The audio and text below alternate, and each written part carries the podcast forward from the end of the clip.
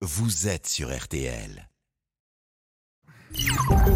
Égale M6 au carré avec Mac Lesguy sur RTL. Et oui, Mac nous explique les choses. Instant décryptage de ce monde de la science. Bonjour. Bonjour Stéphane. Ce matin, vous nous reparlez du prix Nobel de médecine. Oui, attribué à Kathleen Carico et Drew Weissman, dont les travaux ont ouvert la voie au vaccin à base d'ARN messager contre le Covid, avec l'efficacité que l'on sait. Il y a beaucoup de gens qui se méfient de ces vaccins à ARN messager. On dit que ça change notre ADN, notre patrimoine génétique. Alors c'est vrai, c'est pour ça que je me suis dit qu'une petite clarification ne serait pas superflue ce matin.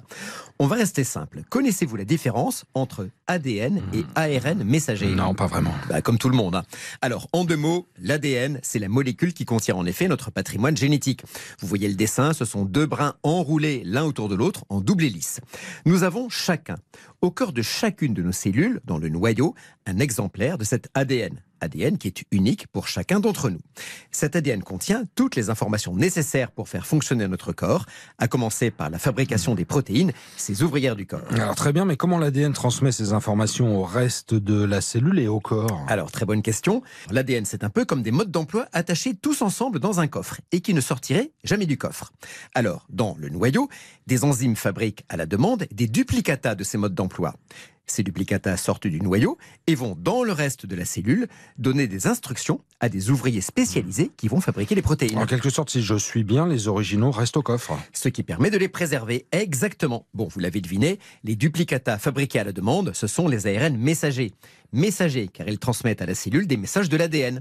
Ces ARN messagers et leur rôle ont été découverts par trois Français dans les années 60, Jacques Monod, François Jacob et François Gros, les deux premiers ayant d'ailleurs eu le prix Nobel. Par la suite, des chercheurs comme Carico et Weissman ont eu l'intuition de se servir d'ARN messager pour donner directement à nos cellules l'ordre de fabriquer des protéines d'un microbe pathogène afin d'apprendre à notre système immunitaire à les reconnaître et à les combattre, ce qui est le principe même d'un vaccin. Mais il leur a fallu 20 ans de recherche, il faut être opiniâtre, pour parvenir à donner une forme stable à ces ARN messagers sans que nos cellules les détruisent après injection ouvrant ainsi la voie à la mise au point des vaccins lors de l'arrivée du Covid-19. Et ça, Max, ça ne risque pas de modifier notre génome? Bah non, quand vous faites une photocopie d'un livre et que vous lisez cette photocopie, ça ne change pas le contenu du livre original, on est d'accord Oui. Alors, je vous le rappelle, l'ADN reste au coffre, dans le noyau de la cellule.